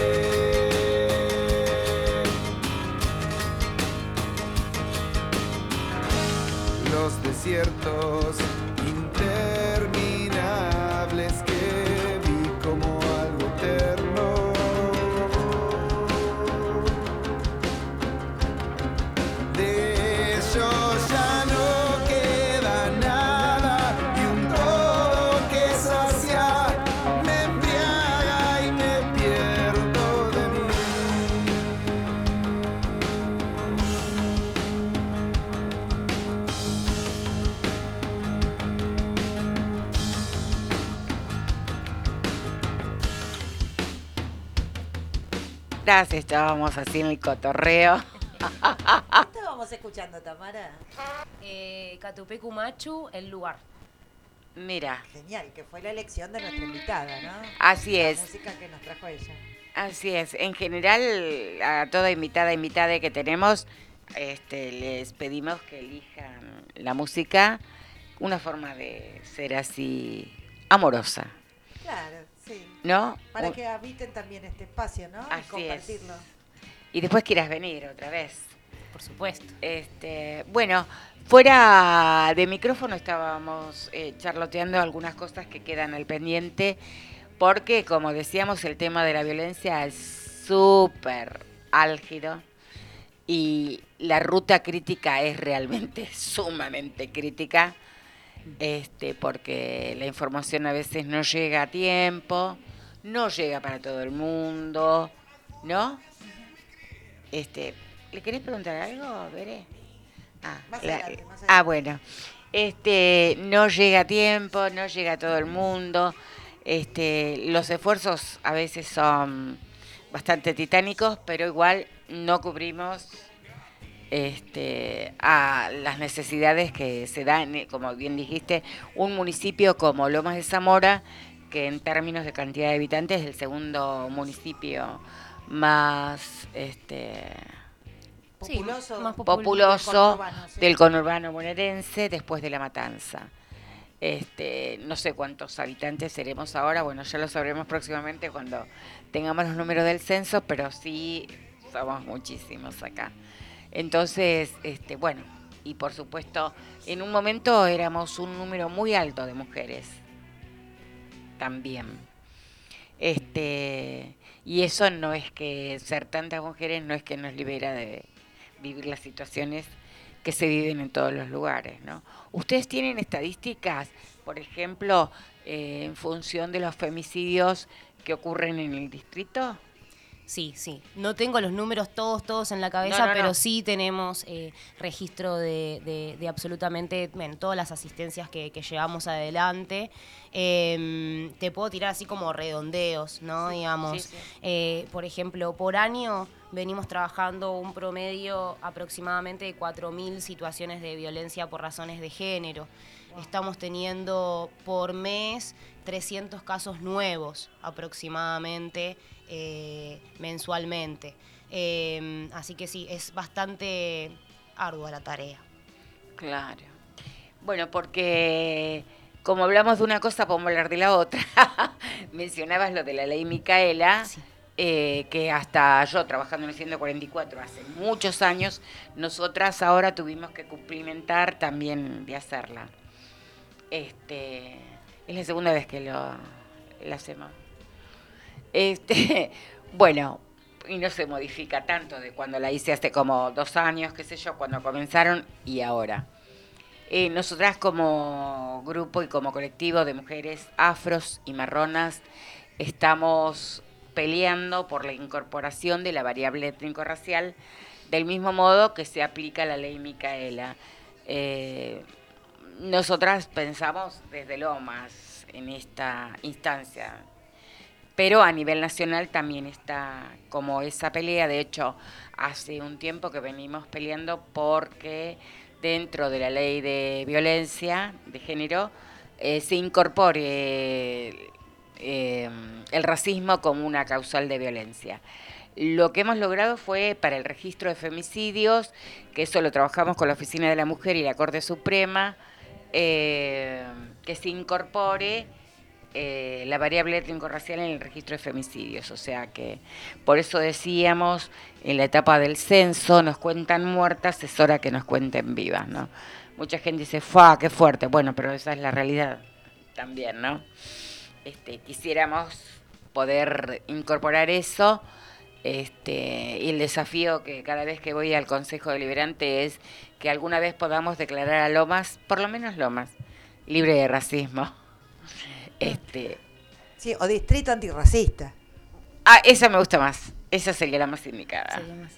Claro, porque libre de racismo, liberarnos, Es como libre de humo, ¿viste? claro, pero un distrito antirracista es un lindo sueño, ¿no? Para Ni hablar, ni hablar, como primer, para trabajar. el primer municipio Antirracista. antirracista.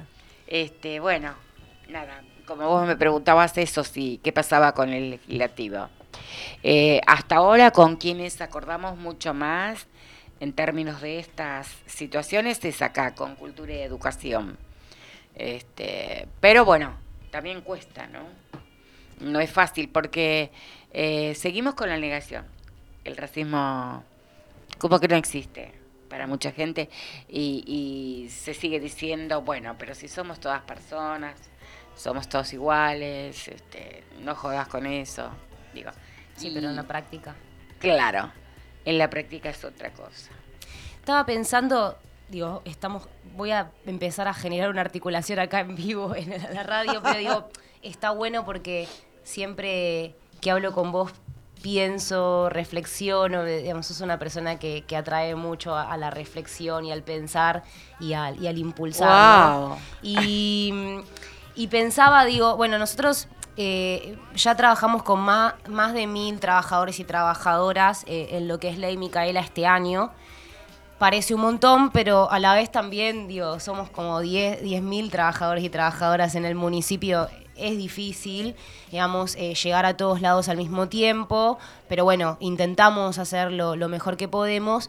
Pero nosotras sí tomamos, eh, nosotros y nosotras en realidad tomamos una decisión eh, política cuando surgió eh, la legislación de, de- de ley Micaela, de que eh, arrancamos primero por eh, funcionarios y funcionarias que tengan cargo y poder de decisión, arrancamos por ahí, empezamos de Claro. arriba hacia abajo. Porque también son los que imparten las, Exactamente. ¿no? las, las Perdón, directivas. te voy a hacer un, un comentario también así en el micrófono. Eh, en una etapa, en los años 2000, yo trabajaba acá, en la MUNI. Eh, vine con la alianza. Viste, todo el mundo tiene un pasado que, que te condena. Y ya, por supuesto, yo, yo era feminista, muchas de nosotras éramos feministas, este, y habíamos hecho, que ahí lo encontré, un libro de actas de compromiso a los funcionarios y funcionarias, justamente eh, un compromiso ético de no, no me acuerdo cómo era el nombre bien, pero justamente de no ejercer violencia de género y tener un respeto hacia las cuestiones de género. Te estoy hablando del año 2000. Y ahí lo tengo, así que en cualquier momento se los puedo hacer llegar porque para mí me parece que tiene que ver con esa, claro, tiene que ver con esa cuestión histórica. Y habíamos arrancado justamente con la planta política, desde el intendente para abajo, todos y todas, eh, secretarios, subsecretarios, directores, directoras, etcétera, etcétera. No, no hemos llegado todavía a todos los trabajadores y trabajadoras, pero sí el, el gabinete, concejales y concejalas, directores, directoras, subsecretarias, secretarias, eh, delegades y subdelegades, eh, todes eh, ya tuvieron su tercera edición de Ley Micaela, digamos, porque como es permanente, la idea es poder continuar. Eh, entonces ya estamos un poco proyectando la cuarta, eh, que lo que queremos eh, profundizar es la cuestión de masculinidades, porque digo, a ver, eh, en un primer encuentro uno trabaja lo básico, ¿no? Digo, bueno, Claro. sexo, diferencia de género, Claro. tipos y modalidades de violencia, los dispositivos de asistencia, pero después, eh, digamos, eh, capacitación tras capacitación, la idea es seguir profundizando, porque eh, la cuestión de género es tan amplia, es tan compleja y es tan dinámica que requiere permanentemente eh, la actualización. Así que me comprometo. Además no se termina. No se termina. Así que me comprometo a que la próxima edición, eh, me comprometo y lo firmo acá y después lo hablo con el equipo. Foto, Eh, foto. Foto, foto, Tene- foto. tenemos que, que art- podemos articular con negras y marronas eh, a ver si en la cuarta edición eh, con funcionarios de alto rango dentro del municipio podemos eh, tener la invitada especial eh, podemos trabajar masculinidades y también un, un apartado para la cuestión que estábamos hablando recién. Absolutamente, porque en realidad todo, toda la temática que tiene que ver con género, toda la temática, está atravesada por la cuestión étnico-racial, toda. No hay solo una cuestión. Es lo mismo que, por ejemplo, si vos hablas de salud sexual y reproductiva y no reproductiva, necesariamente vas a hablar de violencia. Necesariamente. O sea, eh, por supuesto que tenés que desagregar como para plantear, pero va ahí tan junto, tan junto, que es difícil despegarlo. Digo, es difícil despegar todas estas cuestiones y la cuestión étnico-racial es muy difícil también para nosotras, desde nuestra perspectiva, despegarlo. Este, porque un poco como hablábamos recién con nuestra compañera brasileña, este, ella dice, porque Brasil viene muy adelantado, qué sé yo, y vos te podés imaginar que Brasil incorpora a personas negras, Brasil nada más y nada menos, que tiene un porcentaje altísimo de personas Sí. negras, vos te podés imaginar Sí, que sí, fue en sí. 1900, pero no, 2018, nada. Nada, de hecho las primeras vereadoras o concejalas en Bahía, un lugar que el 99% de la población es negra, están del gobierno de Lula.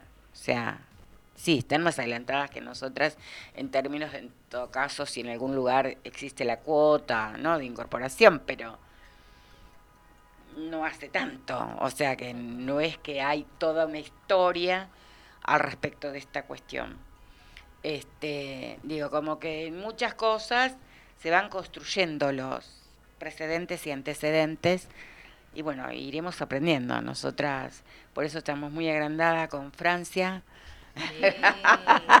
como vicepresidenta este, y bueno, y felices, por supuesto. Igual después te digo de otra, pero no lo quiero hablar. Porque sí, tu- hubo una vicepresidenta negra antes, que es la de Costa Rica. Pero como es de derecha, ni me importa. Yo sabes que tengo una amiga que hoy justo hablaba de ella en la secretaría. Tengo una amiga que es colombiana, vive allá. Este, y, y bueno, y estaba como muy ansiosa y veníamos hablando antes de las elecciones. Y bueno, el día que, que se supo los resultados, eh, estaba mi, mi amiga, justamente, es trabajadora social. Nos conocimos acá en Argentina en, un posgrado que hicimos juntas. Ella vino a Argentina por dos años. Y lo cuento muy orgullosa porque a mí me parece maravillosa la trayectoria que ella hizo, porque ella eh, trabajaba con mujeres afrodescendientes desplazadas por la guerrilla, eh, abusadas, violadas, digo, una situación, eh, digamos, yo digo... Extrema, ¿eh? Claro, yo digo, lo que yo trabajo, eh, digamos, es gravísimo, pero lo que ella, digamos, Sí, sí, enfrentó eh, en su trabajo durante muchos años, digo, hay que tener mucha fortaleza también, ¿no? Para, lograrlo. Este, y, y bueno, nada, siempre aprendo mucho de ella en estas conversaciones que, que tenemos y estaba enloquecida, me decía, eh, tener una mujer negra, feminista y ambientalista eh, es soñado. No, ni hablar. Ni hablar. Sí, sí, sí. sí. Sin embargo, mira, voy a seguir contando lo mismo que nos pasó, que no es cualquier cosa.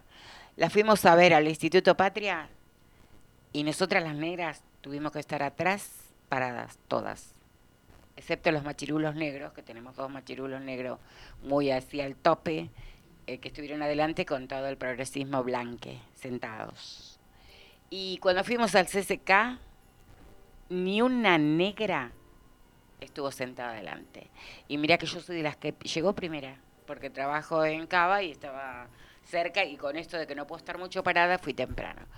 Nosotras tuvimos que instalarnos de la fila que no teníamos pulseritas azules para arriba y entre la gente que estaba en las primeras filas había muchas compañeras, amigas, este, de la política, feministas, etcétera, etcétera, este, que a ninguna se le ocurrió, yo no digo que se da su asiento, pero decir, están las compañeras afro.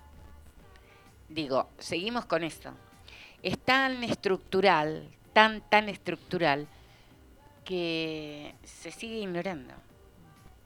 Eh, y, hasta parece como una redundancia, decir, ¿qué querés? ¿Sí? Eh, tuvimos que apoltronarnos ahí, tomamos cuatro filas, nosotras, este, dijimos, no, este lugar es para nosotras. Y yo estaba con mi banderita argentina, también es afro, haciendo señas como la penada 14. Este, y las compañeras, realmente, no pudimos acceder a Francia. Entonces, eh, y no es que no lo intentamos, lo intentamos de todas las maneras. Sí, lo venían intentando desde hacía rato. ¿no? Claro, cuando nos enteramos que venía. Este, entonces, bueno, estas cuestiones, viste, están tan naturalizadas, tan, tan naturalizadas. Y ahí por eso también digo de dos varones afros, ¿sí? Claro. O sea, eh, uno, no quiero nombrarlo, es que vino acá. Esa cosa como que es. si está el varón, entonces ya está. Claro. ¿no? Este, entonces son muchas capas, ¿no? Que hay que Absolutamente. trabajar. Muchas capas que hay que trabajar. Sí, y con que hay uno ya está, ¿no? Claro. Este, y bueno, Eso también. Eh, nos ha pasado participar en el armado de los 8 de marzo, cuando se arma para la marcha, etcétera, etcétera, y haber ido y, ponerme en la lista para hablar, yo o cualquiera de nos- nosotras, este, y compañeras que nos conocemos decirme, oh Gladys, pero ya se notó una afro. Y yo preguntarle, ¿quién es fulana? Ah, no, ella no me representa, yo tampoco la represento a ella. Entonces, sueltas de cuerpo decir, ah, ustedes las negras y sus internas. Y yo decirle, hola, si ustedes no tuvieran internas, nos iríamos rápido, una negra y una blanca habla y ya está. Ustedes tienen una lista de 80, estamos tres días acá por las internas de ustedes. Claro. Digo, en eso también, ¿no? No porque somos negras, porque somos afro, porque somos marronas, somos lo mismo. Es eh, la Hay famosa diferencia. discusión del cupo, ¿no? Así Eh, es. Vendría por ahí, Así es. conceptualmente hablando. Así es, absolutamente. Mm. Bueno, nos desviamos del tema que no es. Sí, no, no, estamos en tema. Por eso. pero hay un término que usan mucho los brasileños y que a mí me gusta muchísimo y me parece que estaría buenísimo que lo empecemos a conversar acá, que ellos hablan mucho del mimimi, que es la minimización. ¿no? Así es. Entonces, lo que yo siento un poco con esto que vos estás contando, Gladys, que es, bueno, no, ustedes tienen demasiadas internas, este, como que es, hay que minimizar porque son mujeres negras, ¿no? Este, y, ay, ya salís con esto, vos de vuelta, ay, otra vez con ese tema. O de hecho, ¿no? con esto también que nos dicen que somos las minorías. Claro, Mm. claro. Bueno, en Brasil hace mucho que lo vienen discutiendo y en eso sí, ¿no? Sí. tenemos que estar de acuerdo que este, su- su- vienen con un trabajo de muchas décadas, ¿no? No, ni hablar. Este, y utilizan ese término, ellos lo llaman el mi, mi, ellas, ellas, mi, mi, mi, ¿no? Que para nosotros sería minimizar. Y es Absolutamente. una práctica que nosotros la, la Minimizar y invisibilizar. Claro. Claro, y, por eso, porque a- al toque también es minimizás, por eso decís minorías, y por eso también donde nos incorporan es en, divers- en diversidades, que es la discusión que tuvimos con las compañeras de provincia. Nosotras no somos diversidades. digo, Y hay toda una discusión al respecto de eso. ¿Sí? Este, porque cuando vos decís diversidad para el común de la gente, no estás diciendo que estamos nosotras. Estás hablando de otra cosa. Te he incorporado otra cosa. Digo, como estas cuestiones que hay que repensarlas también, ¿no? Sí. Eh, me parece que además lo tenemos que hacer en colectivo. También. O sea, eh, no solamente pensarlas nosotras, sino pensarlas en colectivo. Es como en estos micromachismos que tenemos cuando decimos, tenemos que hablar eh, cuestiones de, eh, a ver, quién cuida a los chicos, quién se ocupa de los chicos, de la comida, de la olla. Y bueno, eso es un tema de mujeres. Como que hay temas que son de las mujeres, ¿no?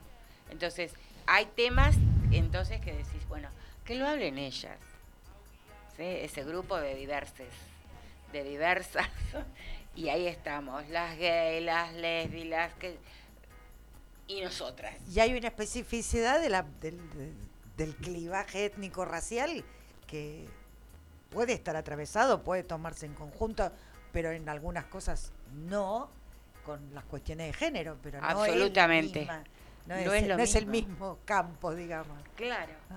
Sin embargo, se toma como el mismo campo. Este, bueno, la verdad que no sé, vos querés preguntarle algo, decirle algo.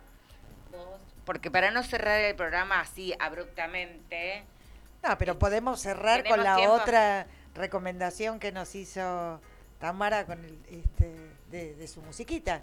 dale. ¿Qué te parece? No lo cerramos todavía, nos no, vamos no, no. despidiendo con Nos el vamos tema. despidiendo con el Dale. tema y podemos volver y Sí, volvemos. nos despedimos. Sí,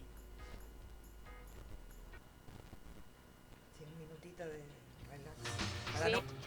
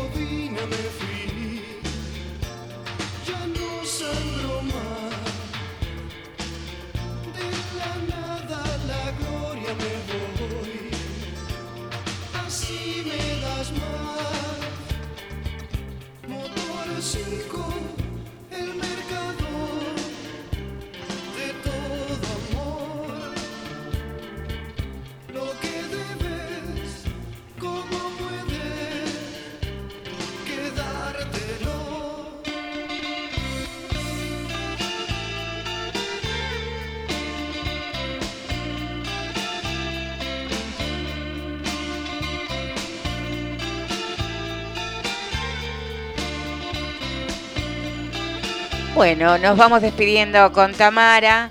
Algunas reflexiones, ¿te parece? Así, este, de todos modos queda abierto el micrófono para que regreses cuando lo consideres. Este, nos gustaría seguir hablando, porque es un tema que no se termina ni se va a terminar con un solo encuentro. Este, de cara al encuentro nacional, plurinacional, etcétera, etcétera, tendremos muchas cosas que hablar. Este, ¿La Secretaría viaja?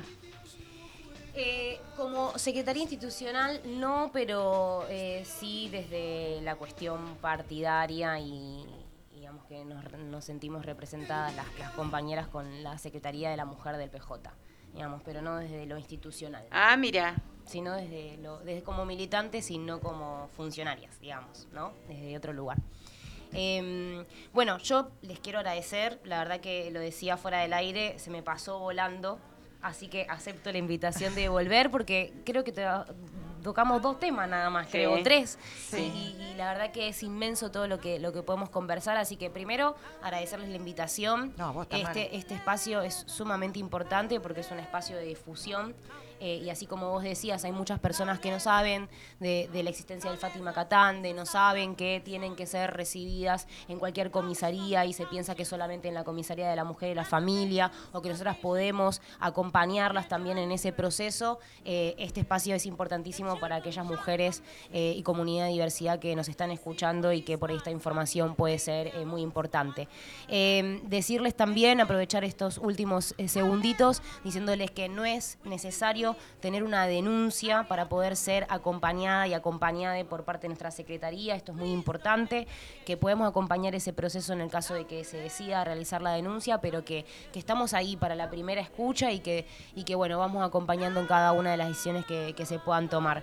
Eh, decirle a las mujeres y a todas las personas que conforman la comunidad de la diversidad que, que estamos para ayudar en todo lo que sea necesario, que, que estamos para escucharles por sobre todo y que también estamos dispuestas a, mm, a recibir eh, todos los comentarios, críticas eh, constructivas, eh, todas las opiniones o sugerencias también que nos puedan hacer, porque creo que eso nos hace crecer. Eh, creo que también estamos en un proceso de construcción continua que estamos en un periodo de, aprendizaje continuo y que todos los días es una oportunidad para poder mejorar. Así que estamos a disposición para eso y muchísimas gracias por, por la invitación y por el espacio. Dale, gracias. Gracias a vos. Gracias a vos, ¿eh? Y los volvemos Nos vemos, sí, nos escuchamos. Nos escuchamos, nos vemos, porque. ¿dónde estamos las negras y marronas? por este ah, Cultura Lomas Radio en las redes este, este, por Negras y Marronas, eh, casilla de correo eh, negras y marronas radio arroba gmail.com. Y le decimos gracias a nuestro operador estrella, Lucas. Así es. Ah, y en Ah. Spotify, en el Spotify de Radio Cultura Lomas también están los Claro, que, todos los programas. que él va subiendo porque nosotras lo molestamos bastante y ahora que lo hace, tenemos que destacarlo. Nos Así es. pueden escuchar en Spotify. Así es. Hasta la próxima. Hasta la próxima. Jueves de 18 a 20, Negras Cimarronas. Programa de difusión de actividades de la comunidad de mujeres negras. Negras Cimarronas por Cultura Lomas Radio.